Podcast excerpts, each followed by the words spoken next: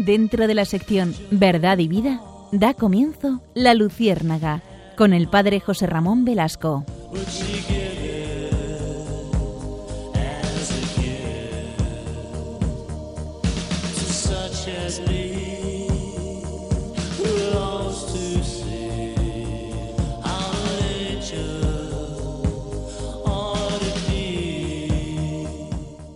Corría el año de 1970.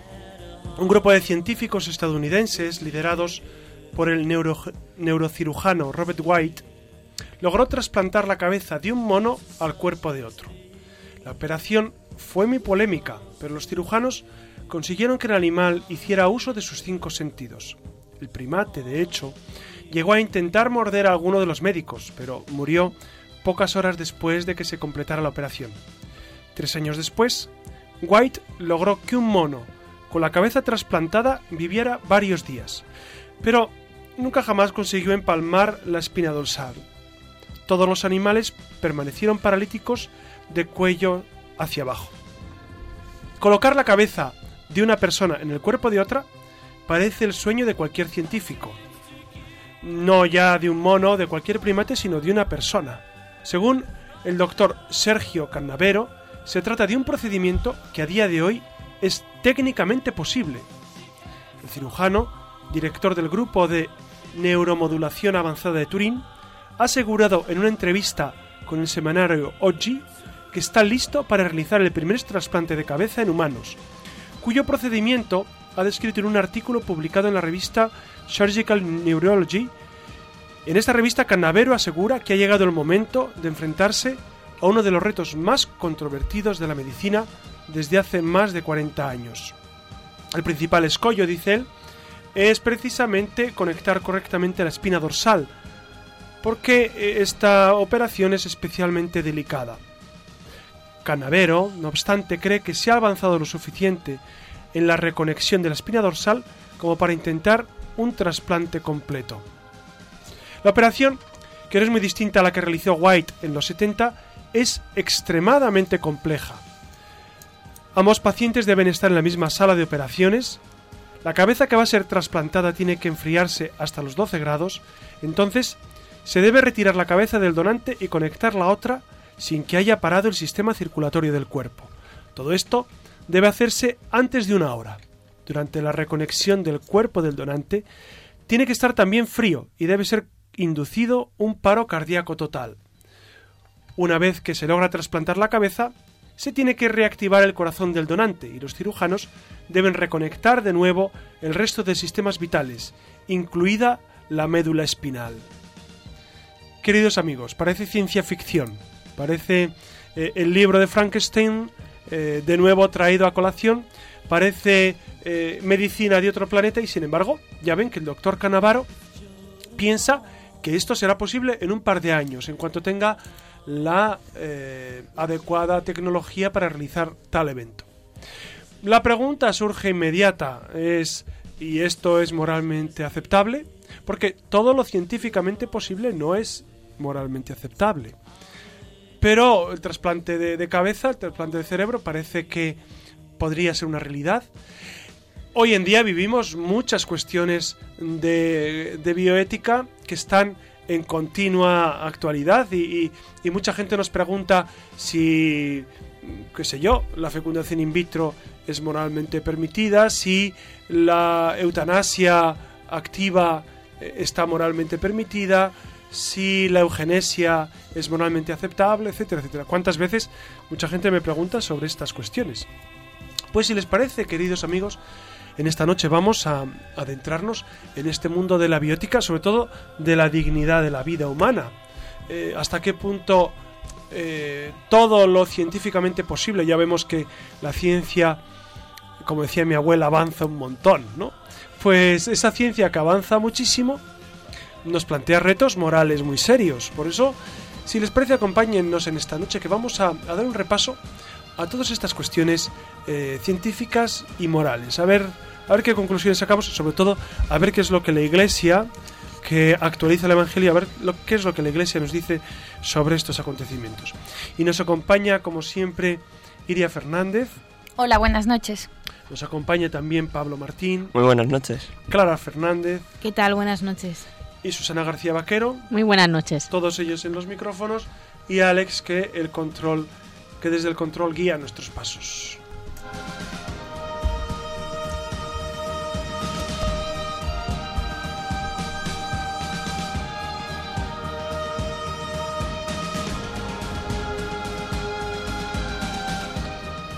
Pues muy buenas noches. Esta noche tenemos una, una entrevista pues muy muy interesante mm, hablando de la dignidad del ser humano.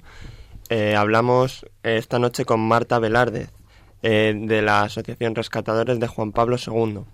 Esta asociación se encarga, entre otras cosas, de ayudar a, a madres eh, embarazadas, a mujeres embarazadas en peligro de, de abortar o con un riesgo, pues claro, de abortar por falta de, por falta de apoyos eh, o de cualquier otro motivo. Entonces, eh, Marta, buenas noches. Hola, buenas noches. ¿Nos oyes bien? Sí, sí, perfectamente. Hola Marta, buenas noches, soy José Ramón. Hola, ¿Qué tal estás? Hombre, José Ramón, ¿qué tal? Buenas muy noches. bien, muy bien, muy bien. Mm, bueno, la primera pregunta que se, que se me ocurre hacerte es eh, que nos cuentes así en, en unas pocas palabras eh, qué es lo que hacéis en, en esta asociación. Bueno, la asociación se es eh, la Asociación Más Futuro y Rescatadores Juan Pablo II lo que hacemos junto con la Asociación Más Futuro es con Rescatadores Juan Pablo II hacemos rescates en las puertas de los abortorios acreditados del segundo y tercer trimestre de embarazo. Por la Escuela de Rescates han pasado ya más de, más de 500 voluntarios, en su mayoría el 80% jóvenes, y solamente lo que va de año ya se han apuntado unos 60, 60 voluntarios y somos el grupo de rescatadores más grande de Europa. Y luego las chicas que rescatamos en las puertas de los abortorios mm, las, eh, las atendemos, las ayudamos, estamos con ellas y en todo, en todo, mm, eh, con la Asociación Más Futuro. Porque como dicen las chicas, nosotros eh, salvamos a su bebé, pero las rescatamos a ellas. Bueno, ¿y, y qué entendéis así un poco lo que es la dignidad de las personas desde la asociación? Eh, la dignidad de la persona, pues la dignidad de la persona eh, e- es una, buen- una buenísima pregunta, porque es una, eh, es una cuestión que está siempre en tela de juicio. Vamos a ver, la dignidad de una persona es el momento en que esa persona a sí misma ¿eh? se respeta, pero no solamente se respeta a sí misma, sino que también respeta a todo lo que tiene alrededor suyo, tanto su cuerpo como su alma, todo eso. Y eso va, eso es una, al- algo que tenemos muy claro en la asociación. Eso es la, para nosotros eso es la dignidad humana. Entonces, por eso siempre decimos que eh, las chicas que, eh, con- eh, que deciden seguir adelante con su embarazo y deciden que su hijo viva, porque al final es eso, que deciden que su hijo viva, es las que realmente, e- ellas sí que pueden hablar de ello, porque es- han pasado por el infierno y, y- y cuando pasa el tiempo se dan cuenta de que están orgullosas de su decisión, ellas miran hacia atrás, están orgullosas de sí mismas y eso para mí es, es, eh, es esto. Claro, porque, porque estas mujeres, estas chicas, mm, pasan por un infierno, como tú has dicho, pero claro, vosotros los las acompañáis en ese infierno, conocéis lo que es.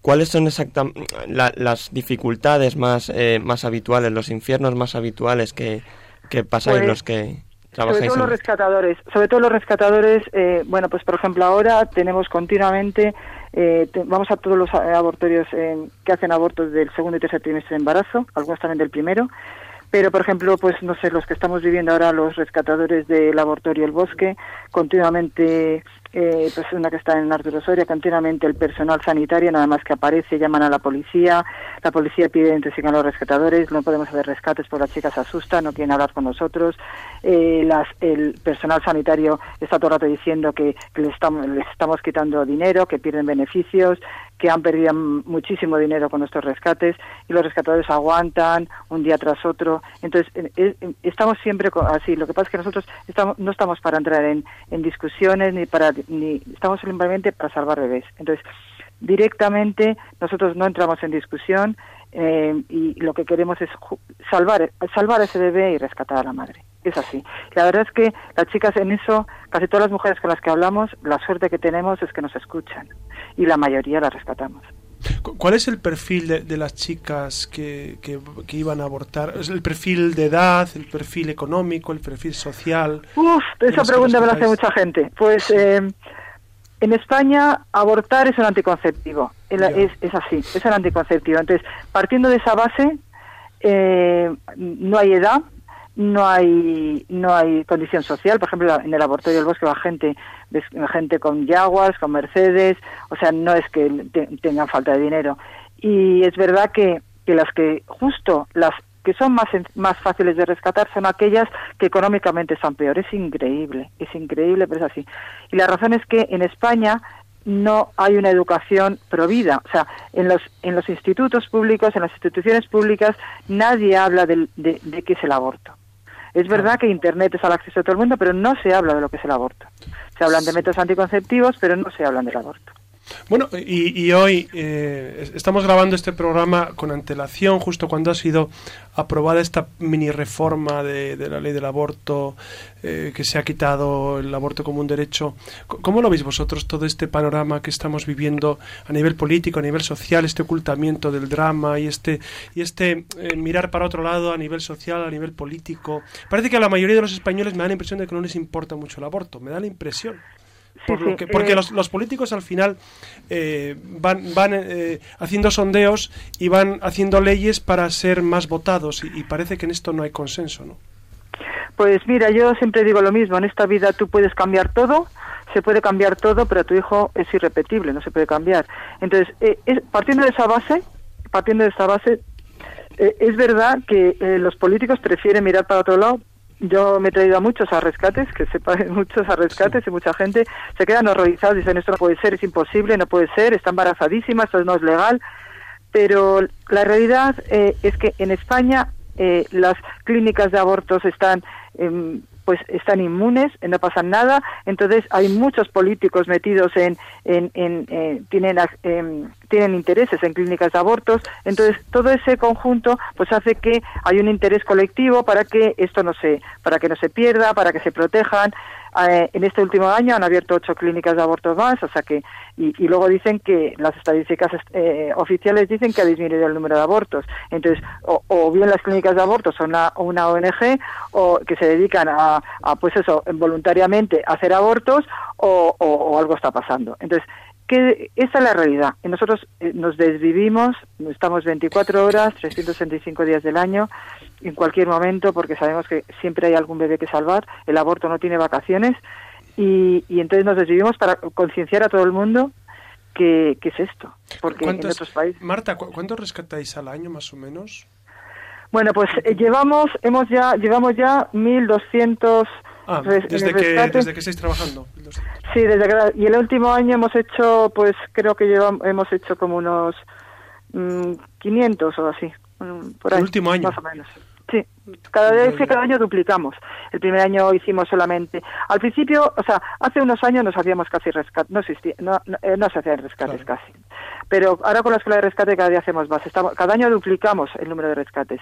Y este año ya, lo que lleva de año, creo que llevamos como unos ciento 80 o así. Y, lo importante es que también les ofrecéis ayuda ¿no? a las madres, que eso es lo más... Sí, sí, sí. No solamente es rescatar a la madre y al bebé, sino, sino ofrecerle ayuda también. Claro, claro, claro, no solo ayuda... O sea, vamos a ver, una, una mujer cuando ha ido al laboratorio, no, algo ha pasado detrás, algo ha fallado para estar eh, dentro de un laboratorio eligiendo que tu hijo no viva.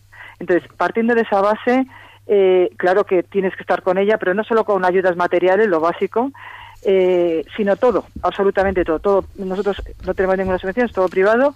Eh, no queremos queremos ser independientes y, y, bueno, es verdad que nuestra asociación es católica, nosotros estamos orgullosísimos de ser católicos, acogemos a todo el mundo porque la Iglesia Católica acoge a todo el mundo y estamos orgullosísimos, estamos viviendo muchas conversiones, estamos viendo y entonces las ayudamos en todo, porque no solamente en la parte material, sino también en la parte personal. ¿eh? Espiritual y personal, sí. Sí, sí, también, mm, pues no sé, ahora se están empezando a casar algunos, eh, bueno, no sé, estamos muy contentos.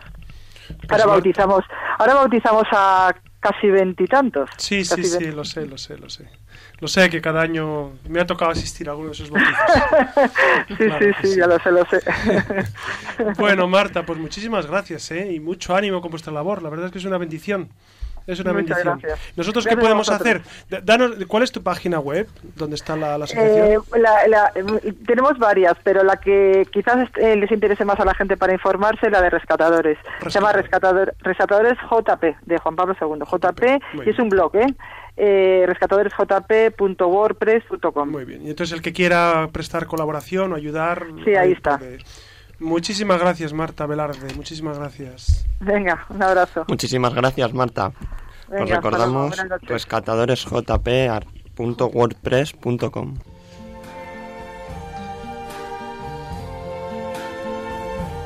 I see trees of green, red roses too. I see them bloom for me and you. And I think to myself, what a wonderful. Pues hoy en Un Mundo Iluminado por Dios eh, seguiremos con el tema de la dignidad de la vida. Hablaremos, como hemos comentado, co- comenzado con Marta, hablaremos del aborto, de la eutanasia, pero también de la eugenesia. Y por último, no nos puede faltar la voz del Papa Francisco.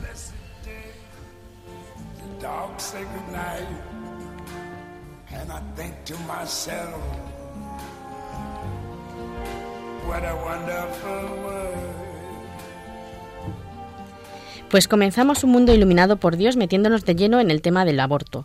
Mm, Pocos son los países, por desgracia, en los que está prohibido cuando se puede practicar un, ¿cuándo se puede practicar un aborto. Pues según la ONU hay siete supuestos para abortar. Peligro de muerte de la mujer, preservación de la salud de la mujer, preservación de la salud mental de la mujer, en caso de violación o incesto, malformación del feto, por causas económicas o sociales y bajo petición, en todos los casos, normalmente sujeto a plazos. Estos, no todos los países eh, llevan estos, todos estos supuestos, pero es para que sepan un poco en qué se basan, en qué se basan para, para poder abortar. Relacionado con el aborto eh, que hemos comentado, el aborto eugenésico, que es el que impide que se tengan hijos con alguna minusvalía, nos encontramos con la eugenesia. ¿Pero qué es la eugenesia? Pues es la aplicación, esto eh, en palabras de la RAE, la aplicación de las leyes biológicas de la herencia al perfeccionamiento de la especie humana. Dicho así un poco, pues suena, en realidad si, si- lo piensan bien es la aplicación de las leyes biológicas suena mm, a mí me suena tengo que reconocer un poco nazi porque es buscar la perfección de la, de la raza es verdad es que los nazis también lo hacían por eso lo, he comentado y me, me suena mucho. Es que se impide que personas que tengan alguna minusvalía o que no sean perfectos entre comillas puedan tener hijos. Incluso también eh, gente que ve que mm, que el hijo que van a hacer tiene alguna malformación, tampoco lo tengan. Mm, Esto, todo esto, eh, a mí me suena un poco a un mundo feliz. No sé si mis compañeros lo han leído, pero yo recuerdo una parte de cuando empieza a contarte cómo está todo el sitio del mundo feliz y, y a mí esto eh, me da un poco, un poquito de miedo, porque veo que vamos a llegar a, a esos extremos. Se podría llegar ya, ¿eh? La, la tecnología ya está para eso. Sí, incluso he visto que hay una página que, que, que se puede hacer que eh, como que te presentan ciertas personas para ver quién puede ser el, el donante de, de Tu candidato ideal, Can- ¿no? Efectivamente, sí, sí, para Pues gente guapa, que ponía gente guapa para que para que sea el padre de, de tu hijo. Entonces un poco, no sé. Bueno, eso en cuanto al aborto, pero ¿qué ocurre cuando llega al final de la vida? Pues en Europa, eh, Bélgica, Países Bajos y Suiza permiten la eutanasia con un equipo de médicos que asisten activamente a los pacientes que buscan la muerte. En Estados Unidos, por ejemplo, Oregón, Washington y Vermont permiten el suicidio asistido, asistido por un médico. ¿Qué diferencia hay entre eutanasia y suicidio, asistido? Pues el concepto de eutanasia debe incluir exclusivamente la acción u omisión directa e intencionada encaminada a provocar la muerte de una persona que padece una enfermedad avanzada o terminal. Tiene que ser a petición expresa y reiterada de esta persona. Mientras que el suicidio asistido es que es la, el médico eh, consiste en que le ayuda, eh, a ver, que Sí, me voy a que- liar. Le ayuda al, al enfermo porque este no puede eh, él solo el, el, que- el poder morir. Le da los medios para que pueda morir. Mm, Le, le da una pistola o algo así. no, hombre, pero no una pistola, pero sí algo para que pueda... A- A mí se me ha ocurrido una duda respecto a lo del aborto que a lo mejor me sabe resolver. ¿Aborto es lo mismo que eugenesia? No porque el, abo- el aborto en sí es eh, cuando vas a matar a un niño, pero la eugenesia es cuando estás buscando que el niño que tú quieres sea perfecto. Entonces, si no es perfecto, que muchos de nosotros, por ejemplo, no, no somos perfectos, pues ya eh, es cuando tendrías el aborto. Por eso se llama ese, ese tipo de aborto es el aborto eugenésico, porque es porque estás buscando que el niño no, no tenga malformación. ¿Lo he contestado? Perfectamente. Muchas gracias. Bueno, todo esto en realidad a mí me, me da un poquito de miedito y me pone los pelos un poco de punta. Y es que, pero, pero es verdad que estamos viviendo un poco una cultura de muerte y nosotros no estamos aquí para, para hablar de muerte, sino de vida. Y es que eh, desde que nace el hombre hasta su muerte tiene que, tiene que haber bastante dignidad, como ha dicho Marta en la en la entrevista. Por eso quiero recordaros, primero, empezando por eso, la gente que hay como Marta en los rescatadores, más futuro, que ayuda a, a los demás, a, bueno, a los demás, a las mujeres que están en ese riesgo de, de sufrir un aborto. Pero también eh, quiero hablaros de los cuidados paliativos y del trabajo que, que también llevan muchos enfermeros y gente que está alrededor de los enfermos terminales. Los cuidados paliativos que son, pues es que buscan eh, brindar a las personas con enfermedades terminales o crónicas la asistencia necesaria para que valoren el resto que les queda de vida. Cuatro son las áreas de los cuidados paliativos, atención médica, atención psicológica, atención social y espiritual. Es que hay que pensar un poquito también que la gente cuando eso, cuando va a morir, pues sí que es verdad que tiene que tener... eh, eh, me estoy acordando, perdonadme un momento compañeros, pero es que había un chiste en un sitio en el que he visto que sí, me salgo un poco, pero es que el, juegan mucho con lo de los términos, porque por ejemplo eh, había un chiste en el que salía un hombre que estaba pues que, que iba a morir y se le acerca una enfermera y le empieza, y le empieza a preguntar que si quería eh, acabar bien, que si quería que fuera todo bien en su... en- le iba haciendo una serie de preguntas, me parece que me va a salir mal el chiste, pero bueno, le iba haciendo una serie de preguntas que parecía que le estaba preguntando por los cuidados paliativos y luego en realidad la mujer se había ido por la eutanasia. Entonces es el juego que tienen los médicos, bueno, los médicos, ciertas personas o ciertas que, hay eh, en estos términos. Sí, Bueno. la manera de frivolizar, ¿no? De alguna manera también. Sí. Eh, bueno, entonces, eh, me centro porque me he ido, perdonadme. Eh, con los cuidados paliativos se busca que en ese momento eh, en el que la cura ya no es posible, se pueda cuidar al enfermo y a los familiares. Son las cuatro atenciones que hemos comentado antes y están dedicadas a que mejore la calidad de vida del paciente, para que no se sienta una carga para su familia y amigos y para que vea pues que el resto que le queda de vida, pues que sí que merece la pena vivirla, merece la pena estar. Eh, bueno, eh, va a comentar. El Papa Francisco, en su viaje a Nápoles en marzo de este año, comentó eh, que los ancianos están siendo descartados eh, por esta sociedad, que los tira porque ve que son inútiles, que no, no, es, no son como los bueno como los niños. Bueno en realidad tanto comentó tanto los niños como los ancianos se le ve en la sociedad de ahora se les ve se les ve inútiles. Se descartan los niños se descartan los ancianos porque se les deja solos dice el papa. Nosotros los ancianos tenemos achaques problemas y damos problemas a los demás. Y quizá la gente nos descartan por nuestros achaques porque ya no servimos. Y es que es verdad que dicen que en lo de que la gente que, eh, que es mayor que es enferma terminal bueno enferma terminal y que es mayor se sienten que son que es que no sirven ya para, para nada y entonces con los cuidados paliativos lo que se intenta ver es que es animarles, no, no desmoralizarles, que es lo de que puede ser la eutanasia. El Papa Francisco habló también del misterio de la enfermedad y de cómo Dios nos ha creado para transformar el mundo y dominar la creación. Pero cuando nos encontramos ante una enfermedad que parece alejar a quien la sufre de esta misión, la única forma que acercarnos al misterio de su suerte es la de, acostumbrarnos a mirar el crucifijo. Porque solo ahí, dice el Papa Francisco, está la explicación de este fracaso humano, de esa enfermedad para toda la vida. También el 8 de abril el Papa comentó que los niños nunca pueden ser considerados un error. Eh, como ha comentado esta Marta, los ven mucho como el aborto como el anticonceptivo. Pues, pues esto es lo que dice el Papa. Dice el error en realidad está en el mundo de los adultos, del sistema que nosotros hemos construido. Además también comentó que los niños son responsabilidad de todos y que los padres no se deberían sentir solos. Y ya concluir simplemente pues con las asociaciones que tenemos como la de Marta por ejemplo que ayuda a esas mujeres que están en un momento mm, desesperado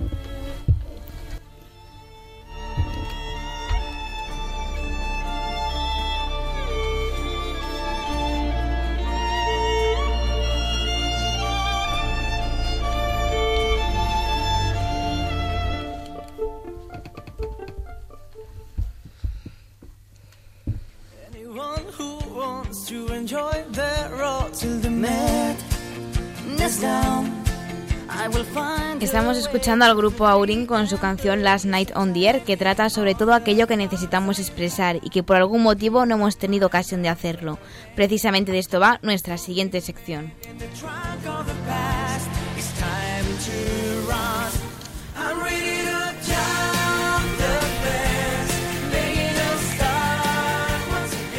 Muy buenas noches. Comenzamos Destellos en la Red, un apartado en el que queremos que seáis vosotros, los oyentes, los protagonistas de aquellos temas que más nos interesan y que están a la orden del día. Desde la Luciérnaga os invitamos a comentar, opinar y preguntar a través de la red todo aquello que os inquiete y sobre lo que necesitáis que os respondan, pues será el Padre José Ramón quien con sus respuestas ilumine vuestras dudas. Dejo apartado unos instantes el tema de las redes. En esta ocasión me gustaría traeros un debate sobre el polémico tema de la eutanasia.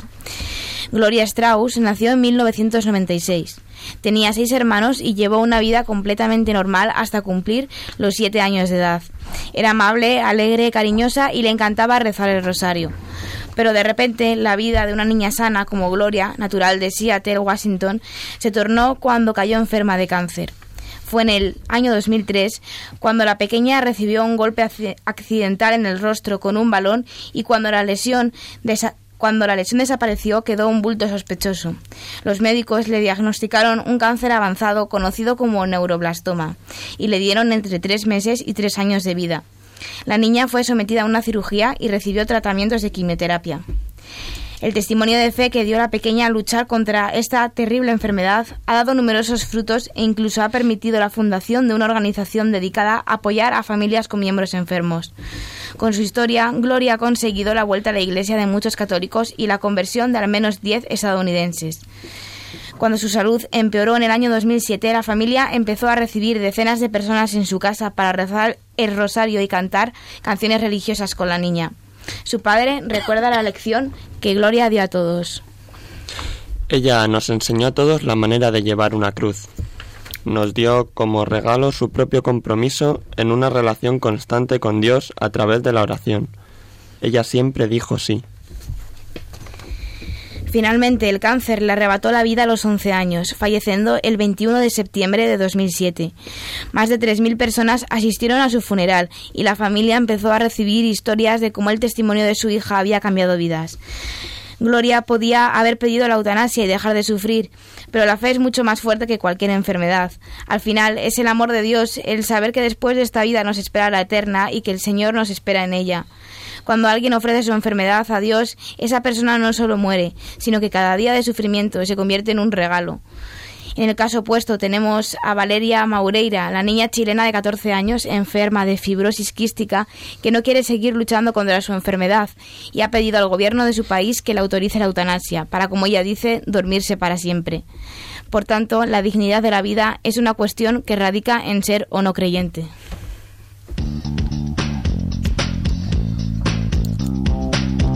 Y ahora sí, queridos oyentes, pasamos a las redes. Durante toda la semana nos habéis dejado opiniones y preguntas de todo tipo. Por ejemplo, Ana Guado nos pregunta por correo electrónico bajo qué circunstancias aplicaría la eutanasia y qué hacer con los enfermos mentales que no pueden decidir por sí mismos. Si su familia decidiera aplicar la eutanasia, ¿no serían sus verdugos? Carlos Romero quiere saber por qué no se opta por sustituir la eutanasia por los cuidados paliativos. Marcos se pregunta si la Iglesia aceptaría la eutanasia en algún caso muy extremo. Marisa Agli pregunta qué motivos convincentes daría la Iglesia a una persona que quiera acabar con su vida. Y vía Twitter, Teófilo nos hace llegar su cuestión. ¿Qué se le puede contestar especialmente a aquellos que no tienen fe ante el ahorro económico y de sufrimiento? José Ramón, ¿qué nos puedes decir sobre las preguntas de nuestros oyentes? Bueno, lo primero que puedo decir es que son preguntas muy extensas y, en muchos casos complicadas. Pero yo respondería a Ana Aguado, que preguntaba bajo qué circunstancias se aplicaría la eutanasia. La eutanasia activa, en ningún caso activa, significa que uno busca la muerte directamente. Eh, pero la eutanasia pasiva es cuando eh, por motivos médicos se le aplica al enfermo pues una serie de fármacos, sobre todo morfina, etcétera, que uno sabe que le puede acortar un poco la vida, pero le va a aliviar, el fin que se persigue es aliviar el dolor horrible que, está viviendo. Sabe el médico el efecto secundario que se sigue, que es acortar un poco la vida, pero no se quiere su muerte, sino eh, fundamentalmente que no sufra tanto. Entonces ahí no hay ningún problema. La Iglesia en ese sentido no tiene problema en aplicar eh, los cuidados paliativos necesarios para que el enfermo no sufra o sufra lo menos posible, aun sabiendo, como digo, que eso puede repercutir en, cierto, eh, en una cierta merma de la vida, del, tiempo de la vida. ¿Qué, motivos daríamos eh, a, una persona que quiera acabar con su vida? Pues, pues, es evidente que, que, la vida es un don precioso, ¿no? La, vida es un don, primero que no es nuestro. La, la, vida es algo que nos han dado y como nos han dado no nos pertenece. Eso es un don inmenso que hemos recibido y tenemos que buscar, pues, eh, a las personas que tienen esa a veces esa desesperación ante el dolor pues eh, consolar es decir eh, dar el ánimo que Cristo daría en estas circunstancias y por supuesto cuidarles médicamente ¿no?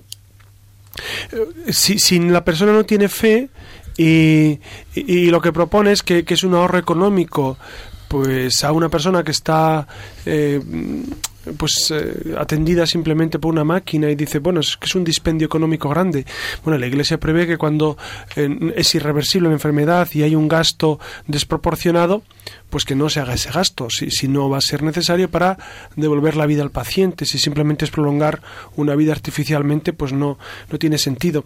Pero eh, el, problema no es tanto este en la mayoría de los casos, sino en que en muchas ocasiones hay gente que se desespera ante el dolor o ante su propia vida y quiere acabar con su vida claro, en, estos casos nunca, nunca estaría legitimada la muerte de estas personas. La eutanasia, la eutanasia activa es una práctica que, que nunca puede ser contemplada desde la razón ni desde la lógica del Evangelio. Pues muchas gracias por tus, por tus respuestas. Y ahora os dejo planteado el tema del próximo programa, Vida Consagrada. Así que abrimos hashtag Vida Luciérnaga para que empecéis a interactuar con nosotros a través de nuestra cuenta de Twitter, arroba la luciérnaga rm. También podéis escribirnos un email a la luciérnaga arroba radiomaria.es o si lo preferís podéis dejarnos un comentario en el blog del programa, la luciérnaga radiomaria.blogspot.com. Ya sabéis que os esperamos en la red.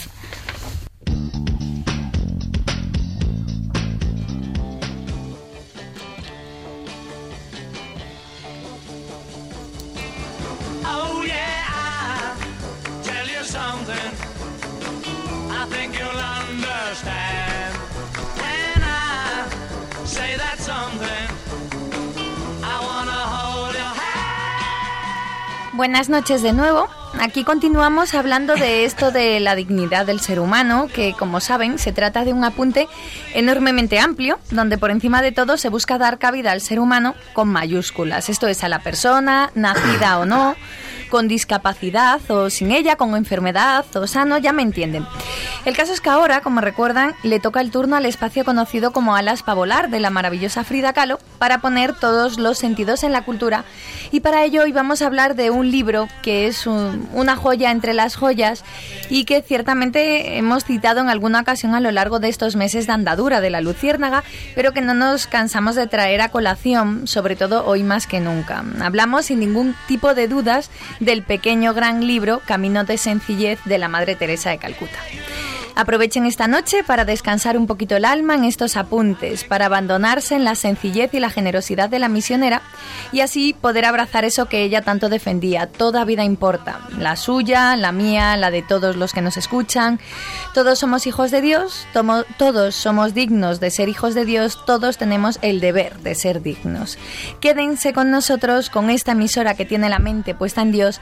Aguarden unos segundos que arrancamos con toda la bondad, la belleza y la verdad de la mano de la cultura, de la mano de la luciérnaga.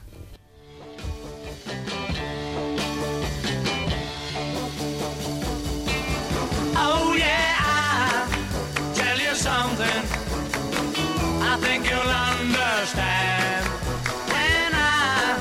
say that something.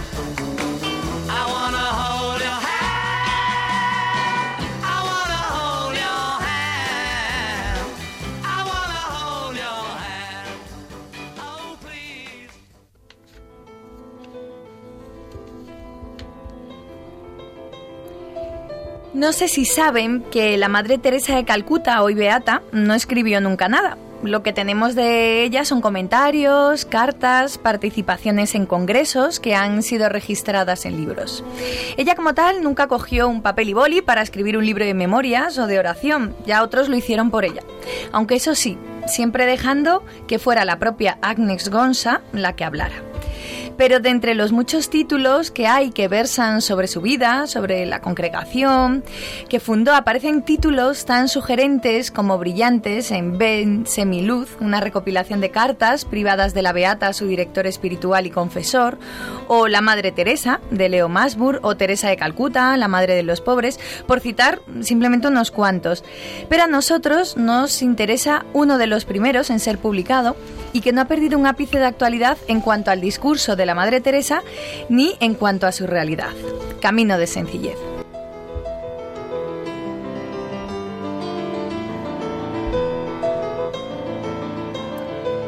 Pero veamos que, qué es lo que hace de este libro, de este título, pues eh, un ejemplar tan bello. Por encima de todo, podríamos decir que, es un libro repleto de anécdotas y conversaciones de y con la Madre Teresa de Calcuta. Yo recuerdo entrañablemente este libro que he leído en muchas ocasiones y que he prestado y regalado otras tantas. Es un libro de fácil lectura, uno se adentra en sus páginas, eh, que es un testimonio fresco y desgarrador de los orígenes de la Madre Teresa de Calcuta como misionera de la caridad. Recorre, bueno, cuenta cuando recorría las calles de la ciudad india, recogiendo a enfermos y proscritos, acompañaba a morir a los moribundos para que no pasaran ese último aliento en soledad. Y, y bueno, es un libro que también habla de los voluntarios que se desviven en cuerpo y alma por ayudar en lo que sea, por nimio que parezca, siempre en pro de dignificar al ser humano.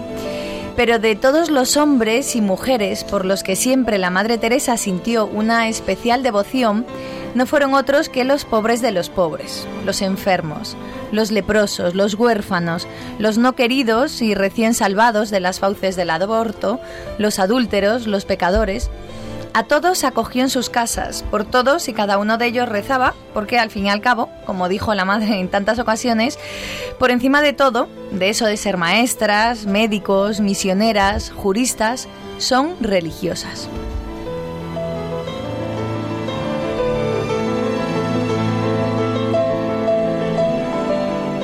Camino de Sencillez es una recopilación de entrevistas del periodista Ricardo Rocha, que le hizo a la Beata, y que arranca con la propia experiencia del periodista cuando decidió viajar a Calcuta a echar una mano como voluntario y, eh, bueno, después de conocerla personalmente.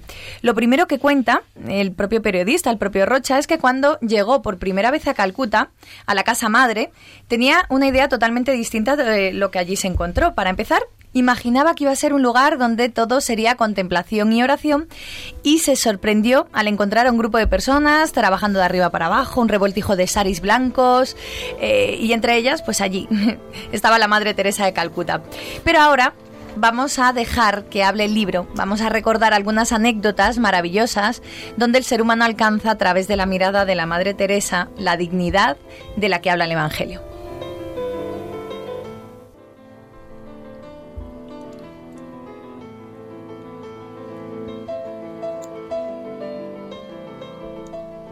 La primera de ellas tiene que ver con un voluntario inglés que quedó profundamente impresionado en su primer encuentro con la Madre Teresa, que tuvo lugar en su adolescencia cuando él estaba en la escuela superior. Era capaz de hablar con nosotros como lo haría con cualquier otra persona. Creo que fue eso lo que tanto nos impresionó. Ella se movía en nuestra misma onda. Desde entonces he conservado esa misma sensación en cuantas ocasiones he tenido oportunidad de verla. Hable con quien hable, esa persona se convierte para ella en lo más importante en ese momento. A eso nos, a eso nos referíamos, ¿no? Con eso de la dignidad, otra de las, ver- de las variantes que, que tenemos, ¿no? Cómo cada, cómo cada ser importa más allá del DNI, de las familias, de los ingresos. Y lo mismo da que tenga delante a un presidente o a Pepito Fernández. Eso me gusta. Y creo que la mayoría de las personas que la han conocido han sacado esa misma conclusión.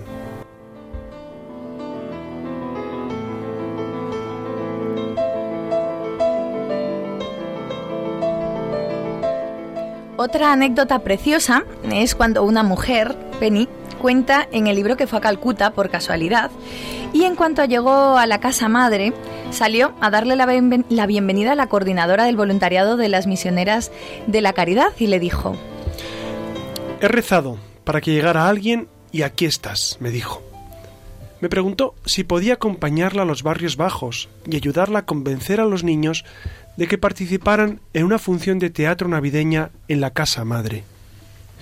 Y ahí estaba yo, con mi faldita ajustada y mis zapatitos altos. ¿Te imaginas? Cuando una de las hermanas me pidió que llevara a aquella mujer, me dije, imposible. No podía. Así que me moví. No me moví. Entonces ella me llamó y me dijo, Penny, por favor, llévala. Me eché a llorar y le contesté que no podía. Así que me propuso, muy bien, acompáñame entonces. Recogió ese atillo de huesos porque eso era esa mujer.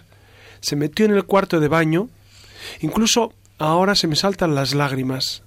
La habitación no estaba demasiado iluminada y yo seguía en un estado totalmente catatónico. Y de pronto, toda la habitación se iluminó. Hacía apenas un momento que había dicho no puedo, y al rato ya me había dado cuenta de que por supuesto podía.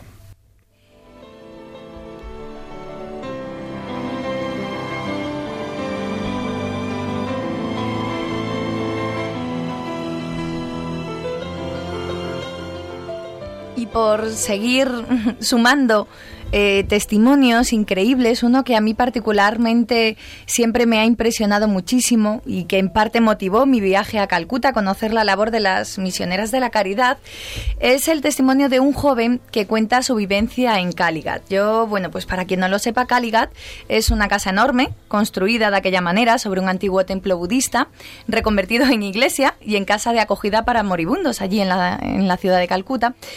Eh, este joven en cuestión cuenta que cuando llegó a aquel lugar le impresionó mucho el olor del ambiente y la- los enfermos, pero que pero enfermos muy enfermos, ¿no? Que estaban postrados en sus camas, muchos agonizantes, sin hablar, y una de las hermanas de la Caridad enseguida le ordenó que se sentara cerca de una de esas camas junto a uno de esos moribundos. El joven se quedó impresionado porque entre que no sabía el idioma, el y no había que hacer gran cosa eh, apostado allí a los pies de aquello que parecía un catre, no entendía en qué podía ayudar. Y entonces la hermana o la madre, no lo recuerdo bien, le dijo que de eso se trataba, que su misión era la de ayudar a que los enfermos no murieran solos. Para eso él estaba allí, para sostenerle la mano y rezar, cada uno en su idioma, daba igual, por el alma de ese muchacho.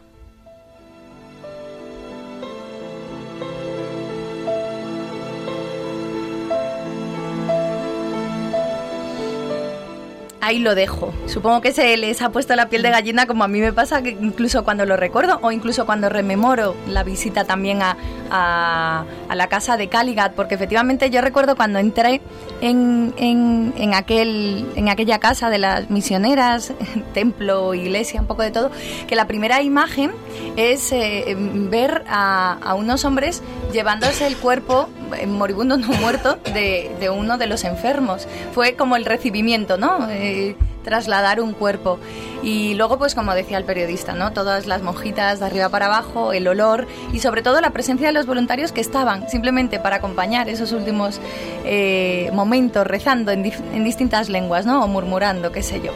Si se han quedado con las ganas de saber más sobre la Madre Teresa de Calcuta, sobre la labor de las misioneras de la caridad de las que hemos hablado en más de una ocasión, pero sobre todo, si se han conmovido con estos testimonios, no pierdan la oportunidad de buscar el libro Camino de Sencillez para seguir degustándolo, como libro de oración, como libro de alegría, de descanso, de muchas cosas, ciertamente les invito. Les invitamos desde la Luciérnaga a que estos textos eh, los cojan, los degusten y los hagan suyos. Nada, nada más por hoy. En materia de literatura, ahora llega el padre José Ramón Velasco. Ya saben, nos volvemos a encontrar con más letras y más arte, con más cultura, en el próximo programa de La Luciérnaga.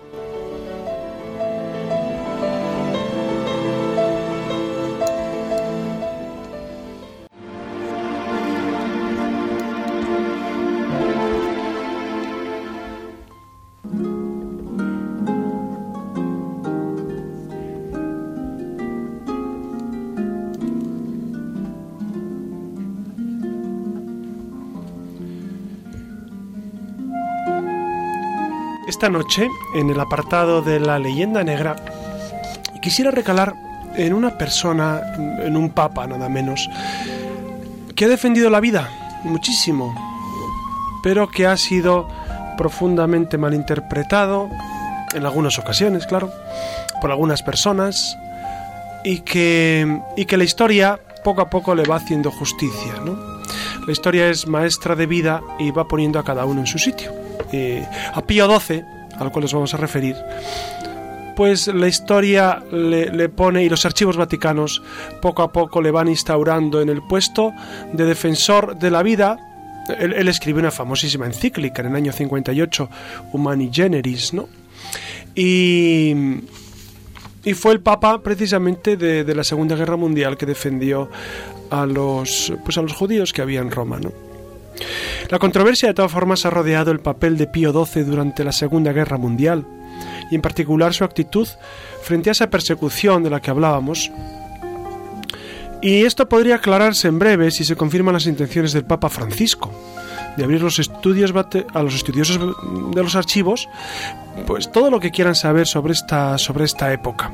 La Iglesia nunca ha tenido nada que ocultar sobre su pasado, porque su pasado es glorioso y con sus eh, con sus circunstancias oscuras, como en todas las buenas familias. El Vaticano siempre ha defendido la labor de Pío XII y el anterior pontífice Benedicto XVI lo declaró venerable en el año 2009, un paso crucial hacia la futura beatificación. Las reacciones no se hicieron esperar, sobre todo en Israel, donde el Museo del Holocausto dedica una foto del, del que fuera cardenal Pacelli, defendiéndolo como ambiguo, dice aquel, aquel Museo del Holocausto.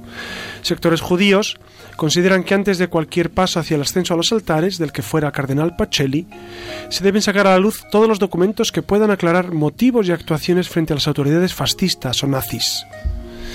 Y la verdad es que Pío XII vivió muy de cerca el ascenso del nazismo, ya que ustedes recordarán que fue nuncio en Alemania en 1917 y desde 1930 dirigió la política exterior de la Santa Sede como secretario de Estado, hasta ser nombrado pontífice en el año 39.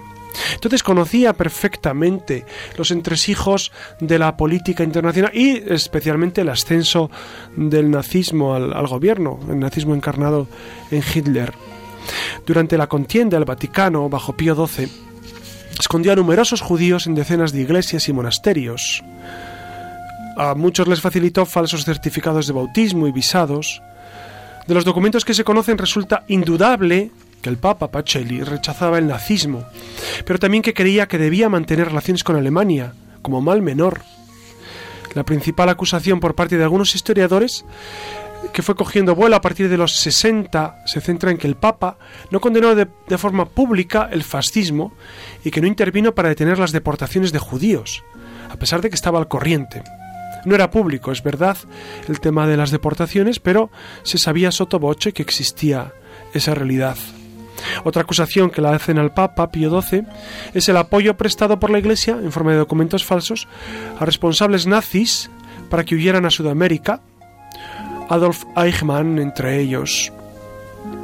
Sin embargo, la justificación del Vaticano es que el Papa consideró que era preferible actuar en silencio para no poner en peligro la ayuda a los judíos y empeorar la situación de los cristianos alemanes y de los países ocupados. El exsecretario de Estado Tarsicio Bertone, ustedes recordarán que fue secretario de Estado con Benedicto XVI, dijo en el Observatorio Romano que Pío XII no fue silente ni antisemita, fue prudente. Ojalá la investigación sobre los miles de documentos guardados aporten una nueva luz sobre aquellos acontecimientos, aunque existe una alta probabilidad de que la polémica siga abierta y que la división se mantenga en los que, en los que creen que Pío XII cayó para evitar males mayores y aquellos que están convencidos de que tomar una postura firme y clara, además de éticamente obligada, hubiera frenado en alguna medida la barbarie nazi. Es verdad que, eh, para un dirigente de la talla del Papa, y en este caso Pío XII, las opciones tenían repercusiones eh, de carácter abrumador. Dense cuenta que una declaración explícita y abierta eh, en contra de algunos fenómenos podría traer repercusiones fatales para muchas personas, muchos individuos, muchos, muchos habitantes, en este caso de Alemania. Por eso el Papa trató de ser prudente. Pío XII, como les decía al inicio, fue un gran defensor de la vida. Y nos unimos a, a, tantos que en la Iglesia han defendido la vida, pues a pesar, incluso costándoles a ellos su propia vida. ¿no? Por eso nos unimos a tantos hombres y mujeres que han dado su vida por defender la vida de otros. Y nada más, queridos amigos, hasta aquí llega nuestra luciérnaga. Buenas noches, Susana García Vaquero. Buenas noches, Clara. Buenas noches, Pablo. Buenas, buenas noches. noches, Iria. Buenas noches, Alex, que dirige desde el control. Y muy buenas noches a todos ustedes. Les ha hablado su siempre amigo José Ramón Velasco.